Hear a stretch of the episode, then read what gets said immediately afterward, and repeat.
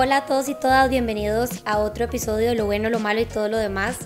Hoy tenemos a un súper invitado, el doctor Carlos Hernández. Em, Carlos tiene, para los que no lo conocen, una página web acerca de medicina poco convencional, ¿verdad? Vamos a atrever a decir, en donde habla de diferentes sustancias que recientemente han tenido como un uso más clínico, más medicinal. Entonces, de eso se va a tratar el episodio hoy, ¿verdad? ¿Cuáles son los alcances de muchas de las sustancias psicodélicas que hoy en día están tomando como más campo o tienen un auge bastante moderno, ¿verdad? Y cómo las estamos pudiendo empezar a usar a través de la ciencia. Entonces, Carlos, si querés, te doy el micrófono para que te presentes con todos y todas. Muchas gracias. Em, gracias, Ale, también por el espacio y por la invitación. Em, yo soy el doctor Carlos Hernández Cuevas, soy médico cirujano aquí en Costa Rica y llevo ya aproximadamente tal vez unos cinco años eh, pues promoviendo una, un perfil de Instagram en donde hablo acerca de eh, múltiples sustancias y de cómo estas afectan al ser humano y también eh, cuáles implicaciones terapéuticas tienen también cada una de ellas. Eh, utilizo la planta del cannabis como un tratamiento para varias patologías y síntomas de salud también. Y pues eh, también eso lo he hecho por los últimos cinco años ya. Entonces, pues la verdad es que eh, a raíz de eso soy, ¿verdad?, conocido como, como una persona que pues aboga por el uso responsable de estas sustancias y también sus pues, usos terapéuticos también. Total, interesantísimo. Y de hecho, bueno, eso es lo que venimos como a conversar hoy, ¿verdad? Exacto el uso responsable de estas sustancias y los potenciales usos que se están empezando a descubrir con todas estas sustancias psicodélicas. Entonces, creo que como para empezar con el tema y dar un poco como de conocimiento base, a mí me gustaría como que nos contaras qué es un psicodélico y qué realmente se puede considerar un psicodélico y qué no. Bien, em, pues es una denominación un poco abstracta y amplia. Eh, el, un psicodélico podría ser considerado como una sustancia que genera estados alterados de conciencia, de alguna manera u otra, y que además también genera pues alteraciones en los estados emocionales, en los eh, también a nivel sensorial, ¿verdad? Y de percepción en general de la realidad. Entonces muchas veces se, se podría catalogar como una sustancia psicodélica las cuales hacen eso, ¿no? Em, sin embargo, hay otras sustancias que generan también efectos psicotrópicos y que no necesariamente son considerados como psicodélicos porque no generan esta, digamos, eh, esta alteración de la conciencia o, tal vez esta, este cambio en la percepción de la realidad como tal, ¿verdad? Sino que generan un poco tal vez como de mareo y eh, tal vez como síntomas un poco, eh, tal vez como incluso el cannabis que no está considerado como una sustancia psicodélica per se, digamos que en este caso pues eh, genera euforia, que es también un efecto psicotrópico, pero no necesariamente está, digamos, relacionado con un efecto psicodélico como tal. Mm, ok, ok, sí, entonces tal vez como que cuando hablamos de un psicodélico estamos hablando más como de cambios tal vez más visibles en como, por ejemplo, tal vez mi percepción visoespacial, o sea, como cómo se ven las cosas, o como si se mueven o no se mueven, si respiran o no respiran. Y bueno, y también pienso mucho como en la kinestesia, ¿verdad? Que creo que es una experiencia como bastante, tal vez no común, pero creo que cuando las personas consumen psicodélicos reportan tenerla, ¿verdad? Como que pueden probar algo que ven, como que les sabe, no sé, la palmera o como que les sabe el número 4. Exacto, sí, em, digamos que... Em, muchas personas podrían expresarlo como tal, sin embargo la sinestesia, em, digamos, es como la combinación de dos sentidos, de alguna manera, ¿verdad? Entonces, em, eh, muchas personas, digamos, que sienten, eh, digamos, mm, efectos corporales por la música, digamos, o, o, sienten un sabor por un olor propiamente, digamos, que no está, digamos, que está muy relacionado obviamente, pero tal vez uno no lo tiene de esa manera, ¿verdad? Cuando, cuando está en un estado normal de conciencia, digamos, ¿verdad? Entonces, no es como que, como que ¿verdad? Uno, uno prueba un 4 o no es como que uno, ¿verdad? Em, siente eh, propiamente la música en el aire, sino que son como cosas un poquito más tenues, más sutiles, digamos, ¿verdad? Eh, pero sí, esos son, son estados y son también cambios que se generan definitivamente con los psicodélicos y la sinestesia se llama. Sinestesia, ok. Sí, creo que dije kinestesia. Exacto. Kinestesia es del movimiento. exacto, sí. Sí, y bueno, creo que sí, es importante, ¿verdad? Como para mí, bueno, para mí entenderlo, porque como dijiste vos ahora al principio, creo que a veces también uno se puede confundir con qué es psicodélico o no. Yo tenía entendido que el cannabis, o sea, en altas dosis, sí es psicodélico. ¿Eso es cierto o no? Pues, em, como te digo, las denominaciones son un poco amplias, abstractas, ¿verdad? Em, pero pues en términos generales no se considera al cannabis como una sustancia psicodélica como tal, o sea, no es como que te va a hacer alucinar cosas que no están ahí como si pueden hacerlo otras sustancias, digamos, ¿verdad? Que, o sea, tengas alucinaciones eh, eh, sensoriales, ¿verdad? Olfativas, que tengas sensoriales también auditivas, eh, que tengas alteraciones en la forma en la, que, en la que ves el mundo también, ¿verdad? El cannabis no está tan asociado a eso, digamos, tal vez en dosis más altas y un poquito más extremas podría ser, pero no está considerada, digamos, como una sustancia psicodélica estricta, digámoslo como tal. Ok. Ok. Y a nivel cerebral, digamos, o sea, cuando consumimos un psicodélico, y aquí no, no nos tenemos que poner demasiado técnicos, ¿verdad? Como a nivel más general, ¿qué es lo que está pasando en el cerebro cuando consumimos una sustancia psicodélica? Bien, esa es una respuesta, ¿verdad? Como acabas de decir, un poco amplia, pero eh, pues tiene que ver eh, más que nada con el intercambio neuronal, con la neuroquímica de nuestro cerebro, con eh, la comunicación que hay entre nuestras neuronas, ¿verdad? Entonces, aquí hablamos acerca de los receptores neuroquímicos y hablamos de las moléculas que se unen a estos receptores, ¿verdad? Entonces, los receptores, eh, pues, químicos que están en nuestras neuronas y que básicamente en todas nuestras células también son proteínas de membrana, ¿verdad? Son pues eh, básicamente proteínas que están en, la parte de afuera de nuestras neuronas y nuestras células y que aceptan diferentes químicos y que esto tiene un efecto específico e, en, estas neuronas. Entonces, los psicodélicos pueden eh, comportarse de diferentes maneras, pueden comportarse como moléculas que se parecen a moléculas que aceptan ya naturalmente nuestras neuronas, o sea, como en el caso, digamos, de, eh, del LSD, la psilocibina, son, son moléculas que son muy parecidas a la, la molécula, la serotonina. Entonces se une a receptores serotoninérgicos en nuestro cerebro que pues eh, cuando son estimulados específicamente por estas moléculas y en estas zonas del cerebro también específicas, entonces generan estos estados alterados de conciencia. También pueden comportarse como inhibidores o como propiamente inhibidores de la recaptura de ciertos tipos de, neurotransmisores también, digamos, ¿verdad? Entonces, básicamente cuando una neurona manda una señal o manda un, mensaje químico, ¿verdad? Este mensaje se queda en un espacio que hay entre dos neuronas por un rato, ahí, ¿verdad? Entonces eso ah, genera una activación de la segunda neurona y por allá la primera la, la recaptura, entonces, muchas, muchos medicamentos y muchos psicodélicos también lo que hacen es inhibir esta recaptura de estos neuroquímicos para que se queden más tiempo en este espacio y genere activación más seguida de la segunda neurona. Exacto. Sí. Bueno, ¿verdad? Los antidepresivos actuales son de esa manera, ¿verdad? Pero me parece demasiado, o sea, me vuela la cabeza imaginarme, ¿verdad? Como que literalmente existen moléculas en la naturaleza, totalmente afuera de nuestro cuerpo, que son, están como hechas a la medida para partes que están adentro de nosotros, ¿verdad? Y aquí como que se abre toda esta mm, pregunta como de si hemos evolucionado en función a el consumo de ciertas moléculas, ¿verdad? Sí, em, primero también habría que ver, digamos, este, esta noción que tenemos de alguna manera o este pensamiento que tenemos o concepción de que somos separados de la naturaleza.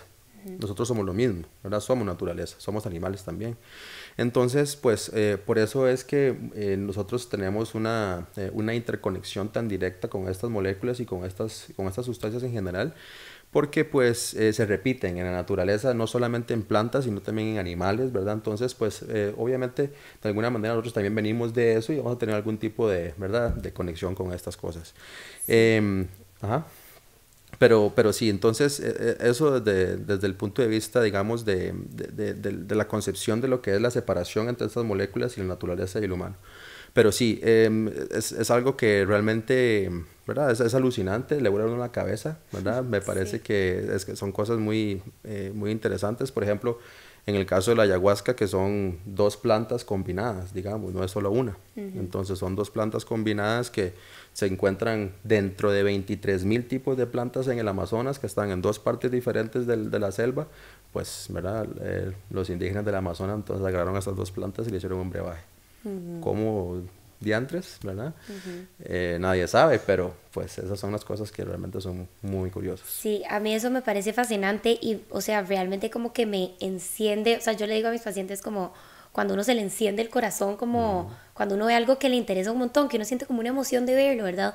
A mí me pasó con este documental que yo creo que yo te lo recomendé, que se llama, eh, bueno, en inglés, está en inglés, Psychedelia. Psychedelia. Mm. Ajá. Eh, ¿Dónde está?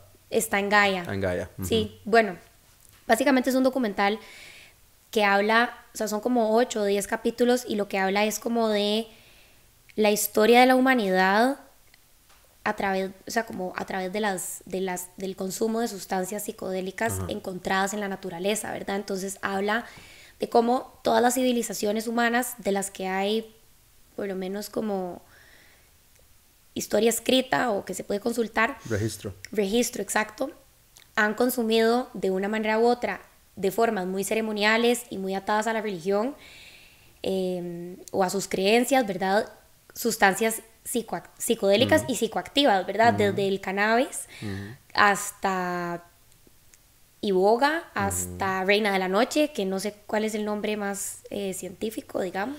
de hecho, son varios tipos. Eh, de plantas que se les llaman de la misma manera, me di ah, cuenta. Eh, haciendo la investigación me di cuenta de que, de hecho, incluso en varias partes del mundo, en varios países se les dice diferente. Sí. Ajá, Brookmancia se le dice algunas veces, ¿verdad? Hay varios tipos de nombres. Bueno, y cómo entonces estas civilizaciones eran plantas sagradas, o sea, eh, las encontrás en, o sea, en el documental sale, ¿verdad? Cómo las encontrás en el arte que hacían estas civilizaciones, en los, ¿verdad? Las talladuras como en las piedras que hacían o en sus templos, o sea, tenían templos en donde como que los sacerdotes, porque no eran obviamente católicos, pero como en donde los sacerdotes y las sacerdotisas em, iban y consumían reina de la noche o psilocibina o esa palabra me cuesta un montón. o bueno, otro montón como de sustancias y tenían experiencias súper, o sea, sobrenaturales o muy conectadas con su ambiente, sus creencias y demás y de verdad todo esto formó como la cosmogonía y muchas hay mucho, ¿verdad? Entonces, bueno, como que es, es precioso y es demasiado interesante. Imagínate que, eh, bueno, aquí tengo dos pensamientos al respecto. Em, tan es así, tan profundo es ese concepto que hay un, un pensador que ya murió, Terence McKenna, que es uno de los psiconautas, digamos, eh, más importantes y, em, más fluidos, digamos, en, todo, en todo esto. Em, que él hablaba acerca de la teoría de eh, el, primate despierto, algo por el estilo. Ahorita no me acuerdo muy bien cómo se llama eh, la teoría propiamente del primate, pero lo que él dice es que básicamente nuestro lenguaje y la manera en la que nosotros empezamos a tener, digamos, una modificación, una evolución en la manera en la que nosotros nos comunicábamos, fue a raíz de que los primeros primates que caminaron por las sabanas comieron hongos psilocibínicos. Y eso les generó una alteración, digamos, de su conciencia y también eh, una estimulación de partes específicas de su cerebro, como aquellas que están relacionadas con el lenguaje, ¿verdad? como la zona parietal y demás, y la temporal también. Y pues en ese caso empezó a haber un cambio, en, eh, digamos, en, el lenguaje y en la manera en la que nos, ¿verdad? nos, eh, nos comunicábamos entre nosotros. Y eso generó cultura, ¿verdad? Eh, y también están eh, estas, estas tendencias eh, más actuales que están basadas en cosas que vienen del uso ancestral de psicodélicos y de plantas, digamos, sagradas ancestrales. como por ejemplo el, el, mito de Santa Claus. El mito de Santa Claus si nosotros lo abstraemos un poquito y, lo deconstruimos un poco, vemos que es, eh, digamos, un, tipo que se viste de rojo, que se sube eh, a, las, a las chimeneas, ¿verdad? Y que deja regalos y que tiene renos, ¿verdad? Entonces, lo que sucede es que en Siberia existen unos, eh, unos indígenas que usan, digamos, el, un hongo que eh, básicamente pues genera estados de conciencia alterados que tienen que ver mucho con la manera en la que nosotros percibimos ahora la Navidad y a Santa Claus, que es la manita muscaria. La manita mm. muscaria es este hongo rojo, ¿verdad? Que es el, el, ¿verdad? de la cúpula roja que tiene el tallo blanco, ¿verdad? Con los puntitos. Exacto, como el de los pitufos, ¿verdad? Entonces, esta manita muscaria es un hongo que tiene eh, varias sustancias que son pues bastante tóxicas para el cuerpo humano, como la muscarina, el musimol, la mucina y demás, ¿verdad? Entonces, estas, eh, estas sustancias tienen que de alguna manera filtrarse o perderse un poco, digamos, antes de poder consumir el hongo. Entonces, en el caso de la manita muscaria, lo que estos chamanes hacían ancestralmente es que le daban el hongo a un reno. Ok. Entonces, el reno, por ser tan grande y por tener un peso tan alto, no se muere por la manita muscaria, sino que lo que hace es que sus riñones lo filtran. ¿Y qué salen por los riñones? La orina. Entonces los chamanes se toman los orines de eh, del, reno. y pues, ¿verdad? Entran en estado, estado alterado de conciencia. Entonces, estos chamanes se visten de rojo y se, habla de que ellos, ¿verdad? Se subían a los techos cuando andaban muy locos. Entonces, ¿verdad? Reno, vestido, hombre vestido rojo, hay un montón de cosas, ¿verdad?, que están basadas ahorita eh, en, mitos actuales, en cosas como esas. Sí, por eso, y ahí es donde viene tal vez como esta pregunta que no vamos a lograr responder, ¿verdad? Pero como, como a mí esos son el tipo de cosas que me dejan pensando como, bueno, realmente entonces, ¿qué tan central ha sido el rol de estas sustancias psicoactivas en nuestro desarrollo como especie y como organismo, ¿verdad? Y que realmente hasta hace muy poco, o relativamente poco, no sé, 300 años tal vez, nos han realmente como dividido y separado de la naturaleza, pero antes de eso había tal vez como una comprensión y como una mm, conexión más natural, más orgánica con esto es parte de, ¿verdad? Porque también es muy interesante, yo he leído por ahí, no sé si es cierto, decime vos, que nosotros no somos los, los únicos organismos que nos drogamos, sino que aparentemente los jaguares, los mon, otros primates, em, inclusive los delfines. Mm. Vea qué curioso. Em, bueno, tenemos tiempo, ¿no? Voy a poner un poquito técnico. Sí. Ok, entonces, eh, resulta que Eh, ok, el ayahuasca es la combinación de dos plantas. Uno es una es la que tiene el DMT y otra tiene una cosa que, o es una cosa que se llama un IMAO. Inhibidor de la monoaminoxidasa, ¿verdad? Entonces, la, mono, la monoaminoxidasa es una enzima que nosotros tenemos en nuestro cuerpo eh, y descompone las monoaminas, ¿ok? Que es un tipo de molécula en específico. Entonces, en el caso de los humanos, nosotros tenemos esa monoaminoxidasa en el estómago y la tenemos en el duodeno. Entonces, cuando nosotros tomamos, digamos, solamente eh, el brebaje de la planta que tiene DMT, lo que tenemos es diarrea. Porque la monominoxidasa lo que hace es descomponer el DMT y para afuera todo, ¿verdad? Pero entonces lo que hacemos con este, eh, con este brebaje es que inhibimos esta enzima y entonces el DMT cuando se libera es absorbido por el cuerpo, ¿ok? Lo interesante de todo esto es que se han visto y se, tienen reportes de jaguares tomando, comiendo la planta del DMT en la selva de forma natural. Pero entonces, ¿por qué es que este, este eh, pues felino o este gato lo come si, verdad? Es porque ellos no tienen monoaminoxidasa. Mm. Entonces no necesitan el imao. Entonces pueden consumir nada más la planta y tienen el viaje. Entonces, hay incluso ya también videos, yo lo tengo ahí en mi perfil de hecho, por si quieren ver, un jaguar consumiendo ayahuasca y viendo hacia, hacia, el, hacia el cielo y el futuro. Exacto, por eso, o sea, como que, imagínate, ¿verdad? Como que realmente entonces aquí es donde viene la respuesta, como será que es la pregunta, perdón, ¿será que está en nuestra naturaleza drogarnos?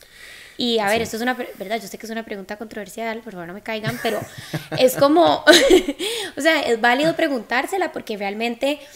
Eh, como, como dijiste vos ahora al inicio, ¿verdad? Como que somos animales, venimos de la naturaleza, no mm. podemos negar, sí, está bien, tenemos una, o sea, una cultura y una organización de especie sumamente compleja, pero eso no nos de, o sea, eso no hace que no seamos parte de la naturaleza y que no tengamos todos los mecanismos necesarios. La búsqueda de la alteración de la conciencia por el humano se remonta muchísimo antes a cualquier tipo de establecimiento de nuestra propia cultura. Sí. Entonces, em, eso pues se ve desde honguitos chiquititos que se han visto en, arte en cuevas rupestres, digamos, eh, hasta, ¿verdad? Pues eh, diferentes eh, humarios y cosas que se usaban para poder consumir cannabis de forma ancestral, digamos también. Entonces, pues definitivamente han estado en cada una de las partes de nuestra historia y nos han estado acompañando de diferentes maneras. Nada más que pues Eh, en los últimos 100 años le hemos eh, pues, puesto mucho peso encima a estas sustancias y todo lo que tiene que ver con estas sustancias también, pero realmente la historia va mucho más allá de 100 años, nada más, nada más, ¿verdad? Sí, y ojalá, creo que eso es como algo que le podemos poner un ping y como tocarlo después, porque me interesa montones hablar de eso, ¿verdad? O sea, como, ¿por qué empezó este discurso tan sancionador y tan como satanizante de estas sustancias que realmente, que es lo que venimos a hablar hoy, ¿verdad? Que realmente tienen un potencial muy grande terapéutico y medicinal y que simplemente las han como desterrado de nuestra vida y como del ámbito medicinal y clínico, inclusive de la psicología. Em, entonces, bueno, como que hablando del DMT y de la ayahuasca, ¿por qué no nos contás un poco como de los últimos avances que han habido en relación a cómo esta sustancia se está aplicando cada vez más en contextos medicinales? Ok, muy bien. Bueno, para la gente que no sabe qué es el DMT, el DMT es dimetiltriptamina. La dimetiltriptamina es una molécula que eh, pues está presente en aproximadamente unas 65 especies diferentes de plantas y animales, ¿ok? De diferentes maneras. Eh, realmente el DMT se ha podido aislar en diferentes eh, fluidos corporales humanos como tanto la orina como también la sangre y en el líquido cefalorraquídeo. Sin embargo, todavía no se sabe dónde se produce exactamente y no se ha podido encontrar en el humano el tejido específico en donde está y donde se produce. Wow, porque yo había escuchado que era como la pituitaria. La glándula pineal. Esa, esa como cerca de... Es lo mismo, sí. Ah, ok. es como el, digamos, el nombre anterior, pero sí. ok, ok, la glándula pineal, exacto. Y que, ¿verdad? Que, que, generaba como pinealocitos y se creía que ahí estaba. Entonces, eso no es totalmente cierto. Esto no se ha podido eh, eh, evidenciar en humanos. digamos, los pinealocitos secretan melatonina. Ok.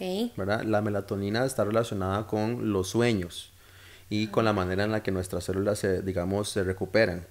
¿Ok? Durante la noche. Esa sensación de que fresco como una lechuga. Ajá. Esa sensación, ¿verdad? Está causada por la melatonina. Entonces, por eso muchas personas no se sienten así al día siguiente. Porque hay un déficit en la producción de melatonina. Sí, o porque se sobre eh, con suplementos de melatonina. Mm, entonces dejan de producirla de, forma natural. Y entonces, la, entonces no es, no, porque yo tenía, perdón, es que aquí tengo como muchas preguntas personales, como que yo tenía entendido que los sueños más bien eran por el DMT. No. Bueno, es, que tampoco eso, digamos, no se, sabe. no se, sabe. no se ha podido, digamos, evidenciar.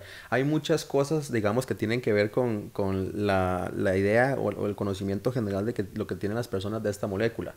Otras cosas que la gente dice es que se secreta cuando se muere y cuando se nace, ¿cierto? Es, sí, es algo que se dice. Ok. ¿Cómo, ¿Cómo va a saber uno eso? ¿Cómo podría, digamos, una persona acaba de morir? Entonces, yo lo primero que hago es agarrarle sangre y medirle sus, sus, sus niveles de, de MT ¿verdad? O un niño acaba de nacer. Entonces, ¿cuál es el tiempo en donde lo secreta? ¿Donde acaba de salir del conducto vaginal de su madre? ¿O cuando se lo pongo encima a la mamá para que toque piel con piel? ¿Cuándo lo secreta? Y entonces ahí, ¿cuándo le daría la medición de la sangre? Entonces hay un montón de cosas que cuando ya las ponemos contra la ciencia y la evidencia, no calzan, ¿verdad?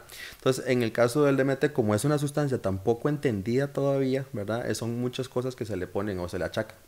Sin embargo, lo que realmente sabemos de la molécula todavía no es mucho, ¿verdad? Sabemos que lo, lo, lo podemos aislar de tejido, digamos, eh, de, también del tejido de la glándula pineal de las ratas, pero esto no se ha podido hacer en humanos todavía. Mm, okay. Entonces, la mayoría de estudios que se han hecho en ese sentido son con ratas. Pero que lo tenemos, lo tenemos. Eso sí, ¿verdad? Se ha, se ha eh, digamos que... Eh, em, se ha podido sacar o, sí, se ha podido aislar en eh, orina, líquido cefalorraquídeo y sangre. Entonces está ahí en el cuerpo. ¿A dónde se produce y de qué manera y cuándo? No sabemos todavía.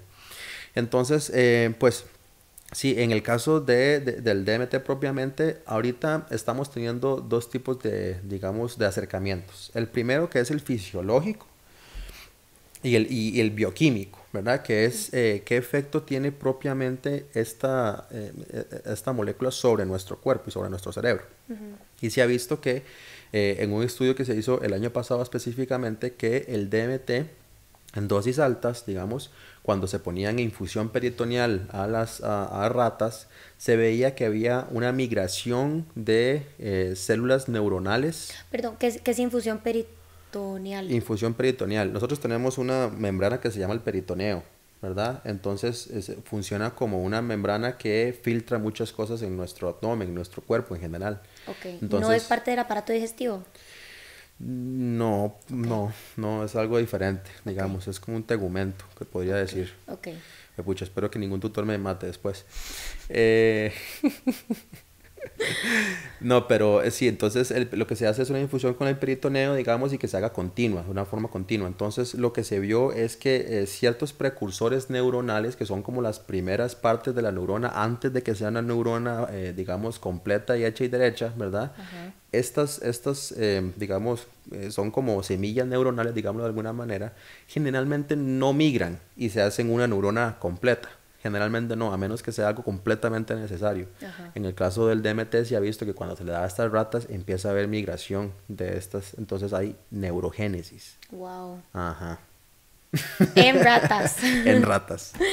Wow. Ok, y esto es increíble porque, digamos, siempre, bueno, no sé si desde siempre, pero desde hace muchísimos años, lo que se ha dicho a nivel como neuroanatómico es que nacemos con las neuronas que nacemos y se acabó, ¿verdad? Como que no, no es como cuando te cortas el, aquí como un pedacito de la piel y vos ves que dice te regenera la piel, ¿verdad? O sea, como que no, eso no pasa en el cerebro. Entonces es realmente impactante pensar que existe, existen apoyos moleculares, ¿verdad? Que nos pueden ayudar a esto, porque yo pienso inmediatamente en las implicaciones como que tendría esto para enfermedades como la esclerosis múltiple. PCI, imagínate todas estas cosas. Eh, accidentes cerebrovasculares, ¿verdad? O accidentes cerebrales, o sea, traumas y, y, como golpes a la cabeza, ¿verdad? Donde se perdió tejido. O sea, como que realmente... Enfermedades neurodegenerativas. También, o sea, realmente es...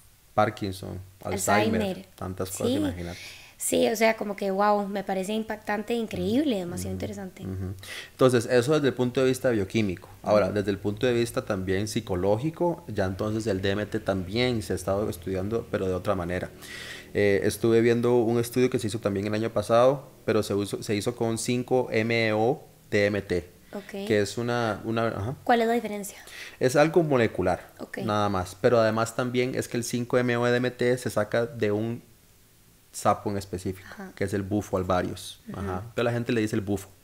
Entonces, el bufo alvarius eh, realmente es, es, un, es un ser que genera esa neurotoxina como una defensa. Es una neurotoxina como defensa. Entonces, nosotros lo agarramos y lo fumamos. Exacto. Porque la humanidad piedrera siempre, no, mira. Exactamente, entonces es como, bueno, ese sapo tiene algo tuanis, dale a ver. Exacto, yo, ok, eso sí es una pregunta que yo digo como, Mae, ¿quién nada más vio un sapo y dijo... Un poco de gente... Yo me voy a fumar eso. un poco de gente tuvo que verla de ahí Palmolive ahí, ¿verdad? Porque, o sea, de fijo, o sea... No me tenía que reír, es, que, es que sí, porque de fijo se tuvo que haber pasado, ¿verdad? Sí, fijo. ¿Cuántos, cuántos sapos tuvieron que haber chupado para realmente saber que ese era psicodélico? sí, wow. ¿Verdad? Entonces, a eso voy. Pero eh, el punto es que en el caso del 5-MeO-DMT, ¿verdad? Que está eh, creado, generado por el bufo alvarius, entonces esta molécula se le ha dado ya de un ambiente clínico completamente controlado, eh, digamos en diferentes concentraciones. ¿ok? Una concentración que es un poquito más baja, una concentración que es un poco media y una concentración un poco más alta, digamos, ¿verdad? Entonces, eh, lo que se dieron cuenta es que pudieron diferenciar o que pudieron, digamos, eh, subclasificar o subdividir los beneficios que se pueden obtener de estas sustancias a nivel psicológico.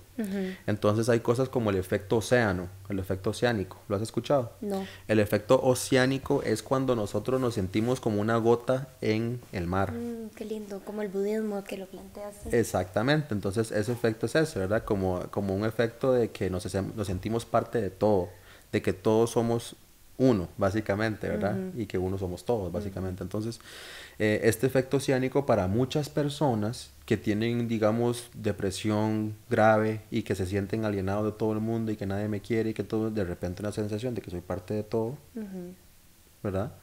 puede ser algo sumamente beneficioso. Total. ¿verdad? Em, pues eh, también efectos como pues eh, de eh, esto como de- como life changing experience como un- algo que pasa eh, a partir de ese momento Sí. verdad una, una experiencia que le, que le cambia la vida Sí. verdad pero tiene un término específico ahorita no me acuerdo cuál es pero es eso. Sí, de hecho yo había escuchado como la experiencia de una persona con, con como una adicción muy fuerte a los cigarros, ¿verdad? Con, que tenía un cáncer, o sea, como que no podía dejar de fumar y creo que hizo ayahuasca, que bueno, es DMT, y tuvo esta experiencia que vos decís, que literalmente, y suena demasiado sobresimplificado, pero él lo que pensó fue como, yo en serio tengo la capacidad de nada más decidir ya no fumar. Y como que ese fue su viaje, ¿verdad? Como que como entender que realmente él tenía la responsabilidad, o sea, estaba en él y como que sus decisiones y bueno, y nada más como que algo le hizo clic y después de eso logró reincorporarse, digamos, y no volver a fumar, porque nada más como que tuvo como eso que decís vos, como ese clic o esa experiencia que le cambió una manera de pensar que traía por muchos años a una nueva que fue como, o sea, solucionó su problema. Claro, eh, es que esto genera estados de interconexión cerebral que no tenemos con ninguna otra cosa que, ¿verdad? Eh, está allá afuera. O sea, no un jugo de vaso, un vaso de jugo de naranja no nos va a hacer eso, digamos, ¿verdad? Entonces, eh, son cosas que definitivamente, pues, eh, eh, eh, hacen que el cerebro se comporte de una manera en donde puedes salir de, digamos, trenes de pensamiento que han estado cementados por muchísimo tiempo.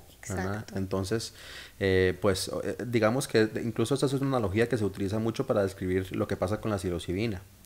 Entonces, en el caso de la psilocibina, que es la sustancia que está presente en los hongos psilocibínicos, que incluso crecen casi que de una forma eh, muy particular aquí en Costa Rica, eh, ¿verdad? Y son, es esta, mm, esta analogía que habla acerca de cuando usted ve que hay, digamos, no sé, una, una entrada con mucha nieve, Ajá. ¿verdad? Entonces eh, sale mucha gente, salen carros, salen todos, usted, usted ve las, las huellas de todo. Ajá. Usted puede ver como todo queda impreso en la nieve, ¿verdad? Entonces, eh, eso puede ser también una, una analogía para nuestros trenes de pensamiento Ajá. y también para eh, nuestros puentes neuronales que también están cementados por nuestra rutina, las cosas que hacemos todo el tiempo y que pensamos también, ¿no? Entonces, a la, la psilocibina es como agarrar eso y pasar un rastrillo o una, una escoba en la nieve y dejar todo eso otra vez blanco. Wow. Y esto está respaldado por evidencia.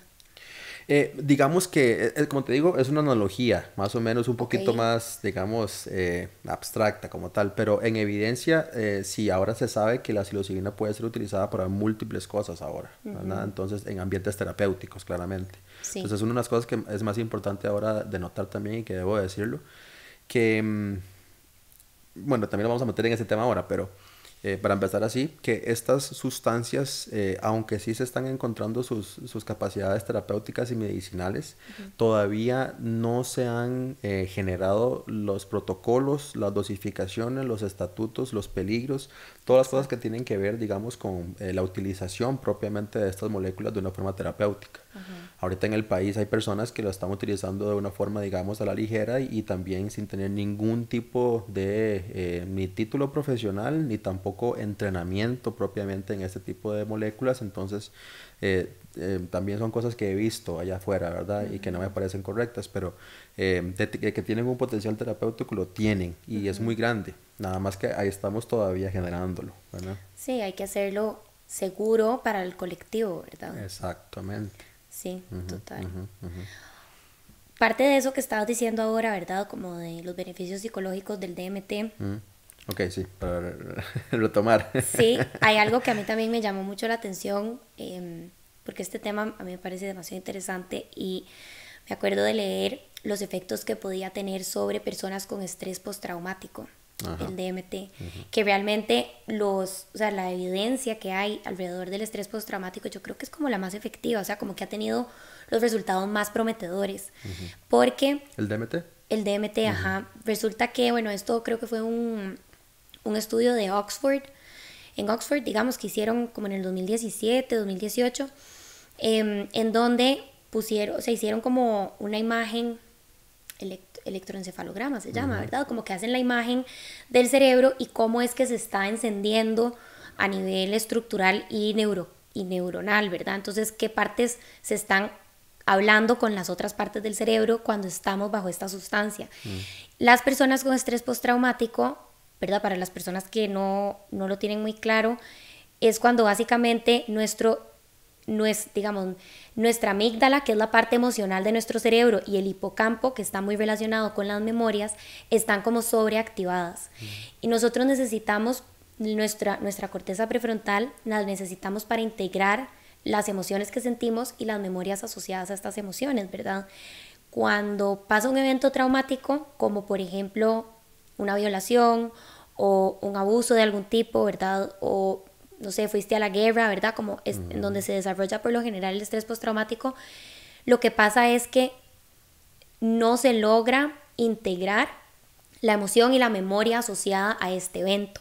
Entonces, ¿qué pasa? Queda como, o sea, se queda como el disco pegado, por así decirlo, en donde nada más se repite la memoria y se repite la memoria. Y de hecho, esta repetición, o sea, cuando las personas con estrés postraumático tienen estos floorings de las memorias, por ejemplo, de cuando tal vez hubo la violación o, están en la guerra, ¿verdad? O lo que fuera, son intentos del cerebro por integrar estas, estas emociones y estas... Y no lo logra. Y estas memorias, y no lo logra, porque es tan doloroso y es, mm. ¿verdad? Y es tan impactante que es, hay como un, un, bloqueo, ¿verdad? Donde no, o sea, esto no lo vamos a integrar, pero se queda ahí, porque el cerebro necesita integrarlo.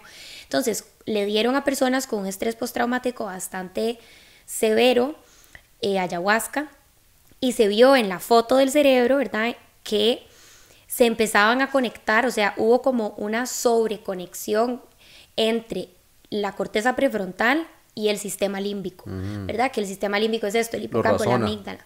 ¿Ah? Razona entonces ahora el, eh, el evento. Exacto, entonces en este estado alterado de conciencia logran integrar mm. la memoria y el evento traumático, ajá, porque, porque entonces digamos, las neuronas que están conectadas entre la corteza prefrontal y el sistema límbico se encienden amando poder, ¿verdad? Entonces, hay como esta sobre, no sé si se dice excitación o sobreactivación, sobreestimulación de estas neuronas y se integra el evento y, un montón de personas, o sea, no me acuerdo del porcentaje específico, pero sí fue significativo porque el estudio se publicó, eh, bueno, bueno, no voy a entrar ahí, eh, si es que hay estudios que se publican y no fueron significativos, pero Este, este estudio fue un cambio significativo que no sé cuánto porcentaje de personas reportó que ya no tenía la misma sintomatología, o sea, su sintomatología bajó, ¿verdad? No es como que ya era como si no le hubiera pasado el evento, pero ya no sufrían, ¿verdad? Como de estos floorings y de volver a revivirlo y de la agresividad y etcétera. Esto, este efecto que hablas de, de, digamos, como la inundación se llama, y es muy, muy particular porque lo aprendí hace poco, un secuestro amigdalino. Ajá. Interesante, ¿verdad? Sí, y tiene mucho sentido. La amígdala de verdad secuestra. El cerebro. O sea, un ataque, un ataque de pánico, un ataque de ansiedad, es la amígdala secuestrándolo a uno, ¿verdad? No tiene lógica para nada. Y uno dice después, porque tuve miedo de estas cosas, ¿verdad? Salir de mi casa y demás. Y, sí, sí, digamos, nosotros cuando hacemos talleres o cuando hacíamos talleres explicamos la amígdala como el sistema de alarma, ¿verdad? Como que hay un señor que vive en la amígdala que cuando algo pasa que nos asusta o es amenazante o etcétera, prende como la alarma de la amígdala y entonces desata, ¿verdad? Un montón como de reacciones más impulsivas, más emocionales, ¿verdad? Que les decimos emocionales como, como coloquialmente, pero son realmente impulsos, ¿verdad? Como por tratar de sobrevivir, mientras que la corteza prefrontal es como el semáforo, el que dice como, no, saben toque, esto no es para tanto, esto no da tanto miedo. Entonces, entonces no son dos estructuras cerebrales que generalmente se conectarían o se comunicarían, y el DMT permitió eso, o sea, la ayahuasca permitió eso. Muy interesante. Aquí como una premisa para eh, tu podcast y tu programa, eh, la razón por la cual el cannabidiol ayuda a los trastornos de ansiedad generalizada es porque genera, una modulación neuronal del el sistema límbico. Entonces, Tiene todo el sentido del mundo. sí, entonces genera una modulación de la amígdala y de todo, digamos, el secuestro amigdalino y toda la, la, respuesta de emergencia y por eso la gente mejora. Qué interesante. No Después te pregunto. Después te pregunto cuál es el mecanismo, porque me parece demasiado chiva. Sí, eh, bueno, receptores cannabinoides. Entonces, pues sí, em, entonces como, como te decía también en el caso del 5-MeO-DMT, ¿verdad? Que, eh, que es esta molécula que da, da este efecto, digamos, oceánico, también de, de cambio de vida, también de alguna manera y todas estas cosas, pues em, realmente no se ha visto que, que em, propiamente vaya a generar un cambio positivo en ciertas cosas de algunos, digamos, trastornos de los pacientes. Pero sí ha visto que el hecho de que, digamos, eh, haya efectos muy particulares como el oceánico y, digamos, este del cambio de vida y demás, hace que la persona tenga como esa experiencia algo muy alto y lo considero como las cosas más importantes que ha tenido en la vida. Entonces se ha visto que después con el tiempo la persona lo, lo determina o lo toma más bien como mejoría clínica. Mm, ok, o sea, como que la experiencia propiamente no puede ser totalmente positiva, Ajá. pero la integración de la experiencia Exacto. ya se evalúa como positiva. Exactamente. Exactamente. Entonces, muy pues eh, sí, realmente eh, con el DMT propiamente, ¿verdad? Los, los estudios que se están haciendo clínicos todavía son pocos en relación con otros psicodélicos también que se están haciendo, como en el caso de la psilocibina propiamente. Sí, que eso es muy importante para el desarrollo también como de, como decís vos, protocolos y también como, o tal vez no protocolos, pero como de la ciencia en general, como poder hacer estudios comparativos, ¿verdad? Es que no existe todavía suficiente literatura. Eh, ok, aquí vamos a entrar en lo mismo que, que, que entré en este mismo lugar, eh, con, el psiquiatra, eh, que hablan de que no hay evidencia, ¿verdad? Entonces, eso es una de las cosas que más se dice acerca de estas sustancias en general. Lo, primero es que no es necesariamente cierto, ya para este punto existe evidencia. Y número dos, los, de las problemáticas más importantes eh, con estas sustancias y su investigación y la generación de evidencia científica como tal es el hecho de que en la mayoría de partes del mundo siguen siendo ilegales. Entonces, en el caso de la psilocibina, por ejemplo, eh, es una sustancia que sigue siendo Schedule 1 en los Estados Unidos. Y esto es, digamos, es una molécula que se considera como que no tiene ningún aspecto medicinal, tiene la capacidad más alta de generar, eh, digamos, eh, adicción y además también, pues, eh, básicamente que genera múltiples efectos negativos y nocivos sobre la salud, lo cual sabemos que no es cierto, ¿verdad? Y que ya sabemos que la evidencia está diciendo que más bien el potencial es enorme para un montón de trastornos de salud mental. Em, pero el punto de eso es que, por ejemplo, en el caso propiamente de la psilocibina, una de las únicas organizaciones a las cuales se le ha dado permiso en los últimos 40, 50 años, digamos que esta molécula llegó a los Estados Unidos, porque que llegó, porque existir, ¿verdad? Eh, Y que llegó a los Estados Unidos, pues de las primeras organizaciones ha sido MAPS. Maps. ¿verdad? Entonces MAPS ha sido, de las, de la- de- digamos, como la organización pionera en los Estados Unidos de generación de evidencia eh, clínica pura y dura Sí. de- con estas moléculas. Y imagínate que es la única organización, ¿verdad? Sí. Richard, cual- Brand, Brand- Richard algo. Bueno, Ajá. hace poco estaba escuchando un podcast de él. Exactamente. Sí, de- Son clínicos, ¿verdad? Increíbles de los, de los eh, hospitales más importantes de los Estados Unidos, sí. ¿verdad? Entonces sí tienen criterios de investigación muy, muy, muy, al- muy, muy sí, muy altos. estrictos, digamos. Sí, creo que me refería a que tal vez no es que no haya evidencia, sino tal vez como suficiente literatura como para todavía, como decir, o sea, como decir, vamos, montar un argumento lo suficientemente fuerte como para venir y decir, bueno, Esto funciona Es- para esto. ajá, y esta clasificación está totalmente errada, hay que Ajá. reclasificar, ¿verdad? Uy, es que vieras lo difícil. Ahorita llegando a la maestría en los Estados Unidos acerca del cannabis, digamos, ¿verdad? Em, lo difícil que es hacer un reschedule o un deschedule de una, una sustancia. Porque tiene que pasar por el, eh, ¿cómo se llama? El, el fiscal general de los Estados Unidos. Tiene que hacer todo, tiene que esa persona, digamos, estar a favor de esa sustancia, eh, eh, leer evidencia científica que no va a entender. Y además también, ¿verdad? Eh, básicamente como pedirle al presidente, que, o sea, es todo un, un- todo un proceso que nadie ha podido hacer y por eso ninguna droga se saca de esa, de esa lista. Sí, Nunca se ha podido tener la combinación de factores para poder hacerlo. exacto. Y todo esto es una conversación súper, o sea, es un chuzo de conversación y es como dolor, o sea, es como que du- duele porque realmente uno se da cuenta como que las personas que tomaron esas decisiones mm, quién sabe con qué intenciones las tomaron, ¿verdad? Y como que se hicieron de la vista gorda de muchas cosas. Justamente estaba, o sea, el podcast que estaba escuchando hace una, unas semanas era sobre mm, los beneficios terapéuticos del, del MDMA para la depresión. Y yo esto no lo sabía y me parece, porque hoy en día, digamos, esta es una de las sustancias que más se está usando para eh, fiesta, o sea, recreativamente, ¿verdad? Como en los últimos, no sé, cinco años ha tenido como un super pico, ¿verdad?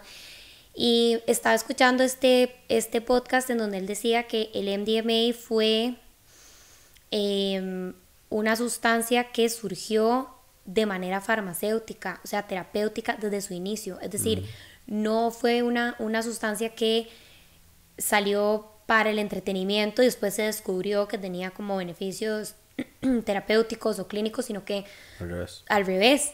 Y mm, cuando es el dueño de Maps, ¿verdad? es, este señor, cuando él estaba empezando a trabajar con sustancias psicodélicas, una de las primeras que empezó a usar fue el MDMA y él lo usaba para asistir a pacientes, ¿verdad? Con riesgo suicida, que estaban en una depresión, con depresiones crónicas, etcétera, y que tenía resultados increíbles, ¿verdad? Y era legal, o sea, la sustancia era legal. Esto estamos hablando de los 70, principios de los 70. Y él entonces cuenta cómo se se hace la sustancia ilegal y él dice como, bueno, pero voy, o sea, esto no es, o sea, esto sí tiene beneficios terapéuticos, tiene beneficios clínicos, yo tengo, ¿verdad? Como esta, ¿verdad? Como esta evidencia empírica, no sé si, si él tenía como evidencia más escrita, como experimentos y así, pero bueno, él como que va y habla como con, la, como con una comisión de la ONU, que habla como de la, bueno, pasa como por un montón de cosas y lo que le dice este ente regulador en Estados Unidos, le dice, ay, Sí, perdón, es que no sabíamos. Qué bueno, ok, ahí es donde viene como esta pregunta mía que es como, bueno, número uno, ¿cómo un ente regulador va a tomar una decisión así sin saber? ¿Verdad? Y a mí me suena más como que sí sabían y nada más dijeron como... Mm, claro. No están nuestros intereses, no nos, ¿verdad? No, no, no es lo que necesitamos para... También hay que eh, em, ver o sea, es que fármacos nuevos se crean todo el tiempo y moléculas químicas eh, todo el tiempo y psicodélicos de investigación todo el tiempo, ¿verdad? Entonces, lo que sucede es que hay veces que los químicos que se sacan simplemente no están hechos para que, digamos, venderlo como un medicamento para las personas. El MDMA de ahí pues genera tensión mandibular, ¿verdad? Genera también eh, taquicardia, eh, genera hiperhidrosis, que es, digamos, estar sudando muy, eh, muy profusamente, genera cambios a nivel, digamos, de la forma en la que nuestro hipotálamo genera la regulación térmica de nuestro cuerpo. Entonces genera múltiples cosas que, eh, digamos, si una persona lo toma de forma eh, continua, es, digamos, no, no, no está hecho para ser tomado de esa manera, digamos. Y probablemente el, eh, el laboratorio dijo, mm, bueno, no, ese es otro. Chao. Y la gente dijo, oh, Molly. Exacto. Exacto. Qué lástima, porque realmente a nivel terapéutico, o sea, a nivel guiado, ¿verdad? O sea, vos agarras un grupo de personas y sí, no, sé, no le vas a dar MDMA todos los días como, hey, tomes esto como si fuera su anticonceptivo, o sea, no, ¿verdad? O como si fuera un antidepresivo, o sea, no. Pero para contextos clínicos guiados, ¿verdad? Por una persona entrenada que te puede guiar a través de lo que estás pensando, de lo que estás sintiendo, a también después sobrio o bueno, no en ese estado alterado de conciencia, integrar eso que sentiste tiene beneficios muy, muy grandes, ¿verdad? Y aquí, ojo, Claro, eh, eh, digamos que con estas, eh, en estas terapias lo que se hace es que se le ponen, digamos, un, un una, em, un blindfold, una venda, digamos, en los ojos para que la persona no pueda tener sobreestimulación sensorial. También se le pone unos audífonos con música clásica y la persona, digamos, que está acompañada en un ambiente completamente controlado y clínico durante las sesiones, ¿verdad? Entonces, muchas veces con estas sustancias lo que se hace, no particularmente con el MDMA, pero es, digamos, separarlo por un tiempo determinado para saber realmente cuál es el beneficio y cuánto tiempo se mantiene. También, ¿verdad? Entonces, eh, pues en el caso de la psilocibina se ha visto que con dosis de 3 gramos más o menos, no lo haga nadie, por favor. Eh, Exacto. Dios, ok, borren eso. Eh,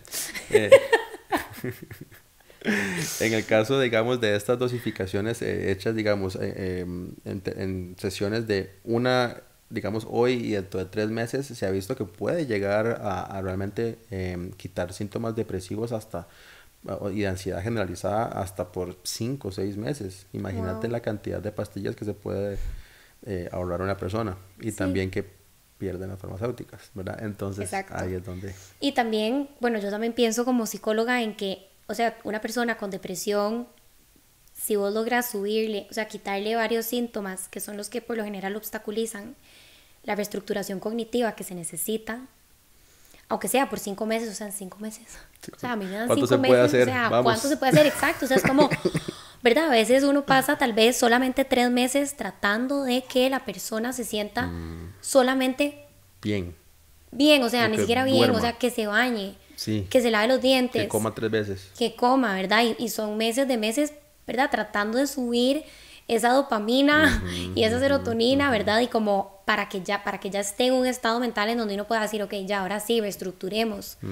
Entonces yo pienso como inclusive como en todos los beneficios como de la mano, ¿verdad? O sea, que, que, que no es como que tenemos que eliminar, ok, y los doctores y la terapia y los psiquiatras y ser como, ya, pomada canaria del honguito, ¿verdad? O sea, no, pero sí son definitivamente, o sea, pueden ser coayudantes claro. en procesos terapéuticos y bueno, también medicina, como más de la medicina, pero me, me surge mucho como, no sé, o sea, me salta mucho a la vista. Tenemos que de alguna manera quitarle el prejuicio como clínicos específicamente a las sustancias que generan cambios a nivel cognitivo y a nivel de la conciencia. Hay que quitarle el estigma a esas cosas, porque si nosotros vemos, ya hay un montón de medicamentos que ya tienen efectos secundarios lo suficientemente nocivos como para no venderlos y aún así son cosas de todos los días. De las pastillas anticonceptivas. Los antidepresivos no generan sensaciones de suicidio por las primeras tres semanas, muchas veces más allá. Sí. Entonces, eh, y ahí si, pues, si comparamos un poquito de euforia con una sensación suicida, ¿verdad? Entonces, de ahí que es peor ahí. Y porque una es legal de todos los días y porque una no. Exacto. ¿Verdad? Entonces. Porque una solo se encuentra en una farmacia y otra en un potrero, digamos. Sí. Pero bueno, ahí también hablamos de lo que vos decías, la importancia de la dosis, ¿verdad? Y que como en estos contextos terapéuticos no, o sea, no se puede jugar con, con, bueno, tomes esto, comas esto, lo que sea, sin tener una dosis apropiada, porque ahí ya estás jugando con fuego, ¿verdad? Ah, sí, no, eh, estás jugando con tu sanidad mental, definitivamente. La razón por la cual, y eso no, no, no, sé si mucha gente lo sabe, ahora más que me siguen hasta ahorita, digamos, ¿verdad? Pero la razón por la cual yo empecé a hablar acerca de estas sustancias es porque uno de mis mejores amigos, cuando yo estaba eh, saliendo del colegio, eh, le dio un brote psicótico agudo y ahorita está con full antipsicóticos, digamos, desde ese momento, ¿verdad? Y eso empezó a pasar con varios de mis amigos en un momento en el que, digamos, la psicodelia estaba muy a flor de piel, ¿verdad? Y eh, pasaba en muchos momentos de una forma muy frecuente y esto generó, digamos, problemas en, en, múltiples de mis amigos de mi generación. Entonces, esa es la razón por la cual yo empecé a hablar de estas, de estas sustancias y es por el uso indebido, el uso inconsciente, ¿verdad? Y em, sí, pues eh, la dosis es sumamente importante, es probablemente lo más importante, digamos, de todo el proceso como tal. Y hay una frase que dice que eh, la diferencia entre una medicina y un veneno es la dosis. Entonces es lo mismo con estas sustancias. Wow, sí, muy de acuerdo con eso que decís. Y yo también, yo también tengo amigos y conocidos, todos hombres, de hecho, no tengo ninguna, ninguna chica que le haya pasado que por consumo de THC y bueno, y bueno uno por THC, ¿verdad? Y otros em, como por ya otras sustancias psicoactivas y psicodélicas, también han tenido brotes psicóticos o tuvieron un brote psicótico muy fuerte.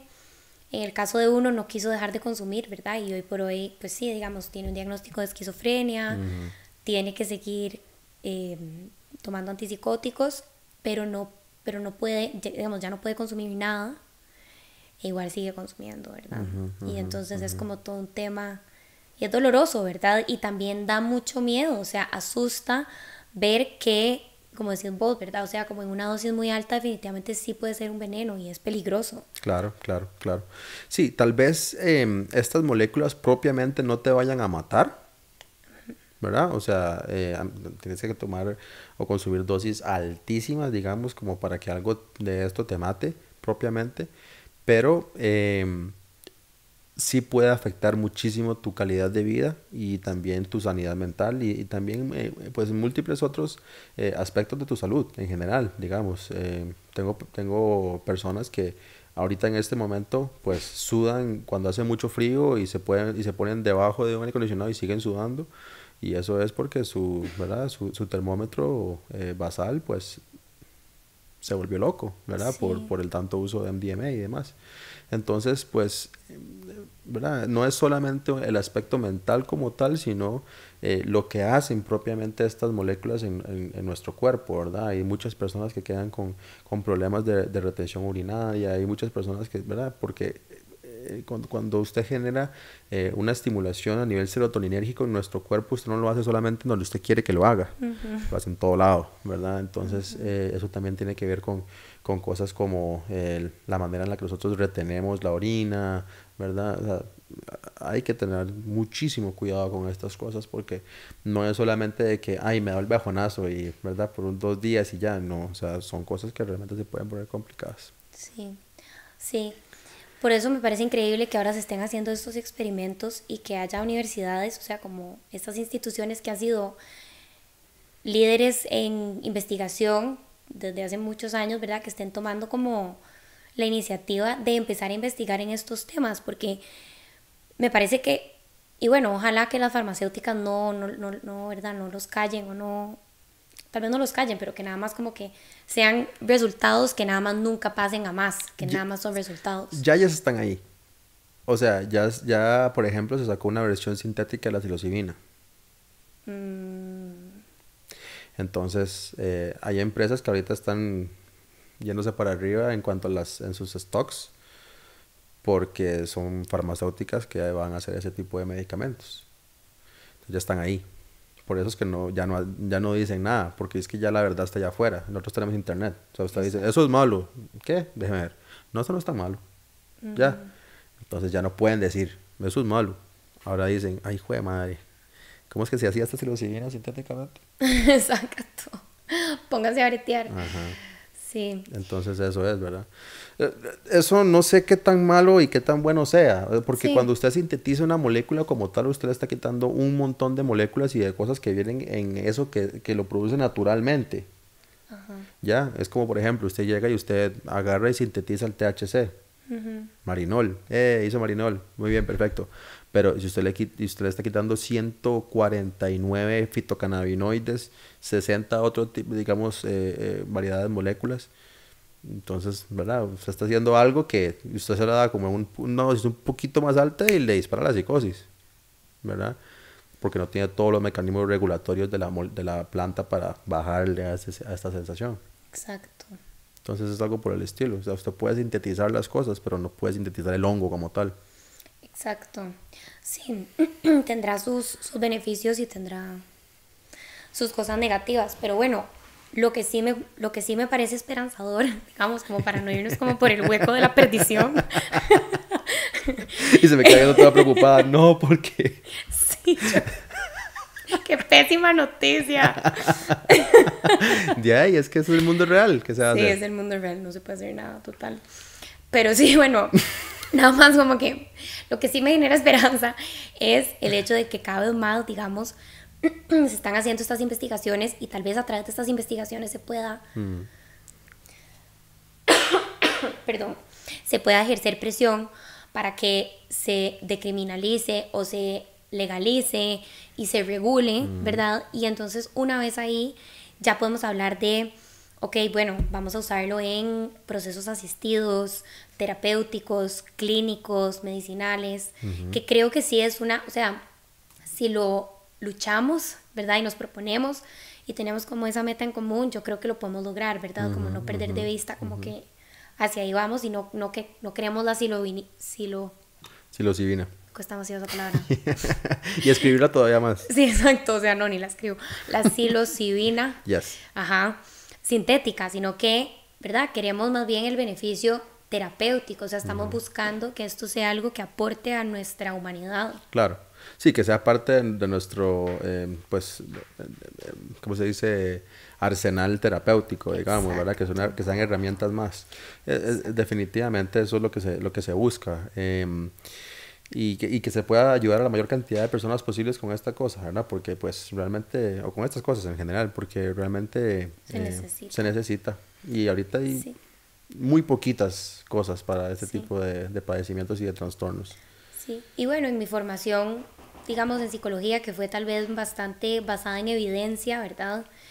Siempre, o sea, siempre nuestra, una de mis profesoras nos decía, que la ciencia es, o sea, que las teorías científicas eran ciertas hasta que llegara otra teoría científica a probarla falsa, ¿verdad? Y que por eso es que eso es la ciencia, ¿verdad? Como que muchas personas piensan que la ciencia es como este ente inflexible y como cuadrado mm. y fijo. Y a ver, creo que muchas casas farmacéuticas y tal vez muchas personas que hacen ciencia lo, sí lo practican así, ¿verdad? Como que se aferran demasiado a que no, o sea, lo que yo quiero que sea real es lo que va a ser real y verdadero, etc. Pero realmente la ciencia es como este organismo vivo, ¿verdad? Que está en contacto directo y en comunicación directa siempre con, bueno, qué está pasando empíricamente, ¿verdad? ¿Cuál es la experiencia? Se autorregula. Exacto, y, y agarremos estas experiencias y probémoslas y veamos a ver si se pueden generalizar, si se pueden generalizar en un cierto porcentaje y entonces si funcionan, ok, en cuanto, ¿verdad? Y entonces ahí vamos, se forma la teoría y desbancamos esta que tal vez antes estaba, como por ejemplo, los psicodélicos son malísimos, peligrosísimos, no sirven para nada, ¿verdad? Creo que estamos en camino a crear ciencia y bueno, estamos hablando en humanidad, ¿verdad? Yo no hago investigación, pero, o sea, como que como, como colectivo estamos en camino a desbancar esta teoría y como crear una nueva a través de la ciencia, que me parece que ese realmente es el objetivo de la ciencia, ¿verdad? Sí, no, definitivamente. Em, sí, eh, pues eh, la ciencia es realmente algo masivo que está siendo eh, siempre autoevaluándose y autocorrigiéndose también, ¿verdad? Y que pues em, yo creo que en algunas ocasiones eh, las preguntas que se hacen a este ente hacen que las, digamos, las respuestas sean un poco cuadradas e inflexibles, pero tal vez es porque las preguntas no se están haciendo de la forma adecuada. No es culpa de la ciencia como tal, ¿verdad? Muchas veces hay que ver por qué se están haciendo esas preguntas en específico y no estas, ¿verdad? Entonces, pues eh, siento que, que, ese es el camino a seguir definitivamente para poder utilizar estas cosas de una forma terapéutica y aquí en Costa Rica no, no, no es diferente y no va a ser diferente. Probablemente incluso nosotros seamos pues una punta de, de lanza en múltiples sentidos en el futuro. Eh, para la utilización de estas moléculas, porque estas son cosas que de alguna u otra manera se han utilizado aquí y que también eh, vienen de nosotros, como digamos en, el caso de la psilocibina como, como tal, inclusive a manita muscaria, tantas sustancias que crecen aquí en este país y en, en, nuestra región también, en Latinoamérica en general, ¿verdad? Que la mayoría vienen de nuestros países latinoamericanos. Entonces, eh, tenemos que ser nosotros también un poco la punta de lanza en ese sentido, porque una de las cosas que más he visto últimamente es también esto de que de alguna manera eh, ahora todos los científicos y todos los médicos y todos los psicólogos están, eh, ¿verdad? De alguna manera interesados en ese tipo de terapias, pero realmente no se le, no, no se le devuelve, digamos, el el poder o, no se le devuelve un poco el reconocimiento y agradecimiento a los pueblos originarios que fueron realmente los que eh, generaron estas, estas medicinas y que de alguna manera también eh, ¿verdad? Lo, han promovido por, por, miles de años realmente, ¿verdad? Y, y, se consideran como sanadores de la humanidad. Y eso es lo que son, ¿verdad? Pero pues eh, creo que también eh, nos toca un poco nosotros también devolverles a eso. Y también mucha gente me dice que esto es muy hippie para ser doctor. yo siempre soy el doctor más, yo soy el, más doctor de, los, de mis amigos hippies y el más hippie de mis amigos doctores. Entonces... Ok, entendí. Entonces mucha gente me dice eso, ¿verdad? Pero es que pues yo considero que hay muchos, muchos beneficios, muchas cosas, muchos efectos y fenómenos que todavía la ciencia no puede explicar ah, en su totalidad, ¿verdad? Y que pues de alguna manera son un poco más abstractos, más espirituales y que son eh, cosas que no se pueden separar para nada de estas sustancias. Y que todavía no podemos medirlas o verlas o, ¿verdad? O lo que sea. Ni siquiera tenemos las herramientas probablemente para hacerlo. Exacto, pero no significa que no estén ahí, ¿verdad? O sea, solo porque la ciencia no logra medir algo no podemos ser tan reduccionistas, ¿verdad? Solo porque la ciencia no logra medir algo no significa que algo no esté ahí. Exacto. Pero eso que dijiste, ¿verdad? Es algo que me recordó un montón, es algo que nos decía una profe de nosotros del de, el curso de adicciones, que hablábamos mucho sobre la ética de la comercialización. Mm, eso, es, hasta como para dos podcasts, ¿verdad? Sí, sí, exacto. No vamos a entrar, nada más lo quiero mencionar, ¿verdad? Como para, que, para dejar mm. ahí la idea, que es como la ética detrás de comercializar todas estas sustancias que, como decís vos, vienen de pueblos originarios y realmente es como la comercialización y la monetización de mm, cultura que no mm, es, ¿verdad? Propiamente nuestra, ajá, y sustancias, prácticas. Eh, y bueno, y que cae otra vez, bueno, recae en el capitalismo y bueno, ¿cuál es la ética, verdad? ¿Cuál es la ética de estar diciendo que yo voy a ser chamana eh, cuando yo no tengo, verdad, ningún tipo de conexión ancestral o originaria? Ni siquiera experiencia con las, con las moléculas. Ni experiencia con las moléculas, ¿verdad? O, o etcétera. Y eso está pasando mucho hoy en día, ¿verdad? Y eso es algo que también necesitamos regular, ¿verdad? Necesitamos eh, empezar a regular porque también, como decís vos, se le tiene que dar al César lo que es del César, ¿verdad? O sea, esto es gracias a los pueblos originarios y no puede venir, no sé, un maestro de Nueva York a decir que eres chamán, o sea, por Dios. Uy, no, y, aquí en Costa Rica eso, en Costa Rica está pasando un eh, pululan por todo lado realmente. Me, me, cuesta un poco, digamos, a mí aceptar esas cosas, todavía más porque, ¿verdad? Yo, yo entiendo y, y, también tengo una conexión muy grande con, con estos pueblos y también sus enseñanzas y, y, de dónde vienen estas moléculas y estas sustancias en general. Y me duele un poco, ¿verdad? O bastante realmente eh, ver cómo, ¿verdad? Culturas que realmente no tienen nada que ver con esas cosas, pues se apropian, ¿verdad? Pero eh, de hecho, eh, otra lección que incluso estos pueblos me enseñan a mí es el hecho de que de que incluso yo pensando que de alguna manera ideológicamente los estoy defendiendo, ellos dicen, no ocupo que nos, que nos defendamos, esto es medicina, esto es para todo el mundo. ¿Verdad? Entonces es como, eh, al mismo tiempo es todavía más esa apertura y esa enseñanza de lo que la misma molécula y la planta y la medicina sagrada te está enseñando, es la apertura total, ya ni siquiera es para lo que es mío y lo que no es mío y lo que se puede usar y lo que no, y usted de no sé dónde y yo vengo de aquí, sino es... Claro es medicina, que lo use el que sea. Sí, claro, sí, es que es una visión de mundo que viene a retar hasta nuestro sistema económico, ¿verdad? Exactamente. realmente, o sea, trasciende, ¿verdad? Tantas cosas, pero, pero increíble, demasiado chiva, demasiado interesante. Mil gracias por venir a compartir aquí tu conocimiento con nosotros. Eh, bueno, no sé ustedes, pero a mí me fascinó conversar de este tema, ¿verdad? eh, sí, está muy chévere. Y, y bueno, si a ustedes les gustó, ¿verdad? Si consideran que estos espacios son eh, de valor, que les, genera, que nos generan valor, que aprenden, siempre nos pueden apoyar de manera gratuita, dándonos like, comentando, guardando el post, compartiendo el video en sus historias con personas, con sus grupos de WhatsApp, ¿verdad? Haciéndolo viral. y bueno, si quieren apoyarnos monetariamente, también lo pueden hacer a través de www.patreon.com slash no pasa nada oficial. Gracias, nos vemos. Chao.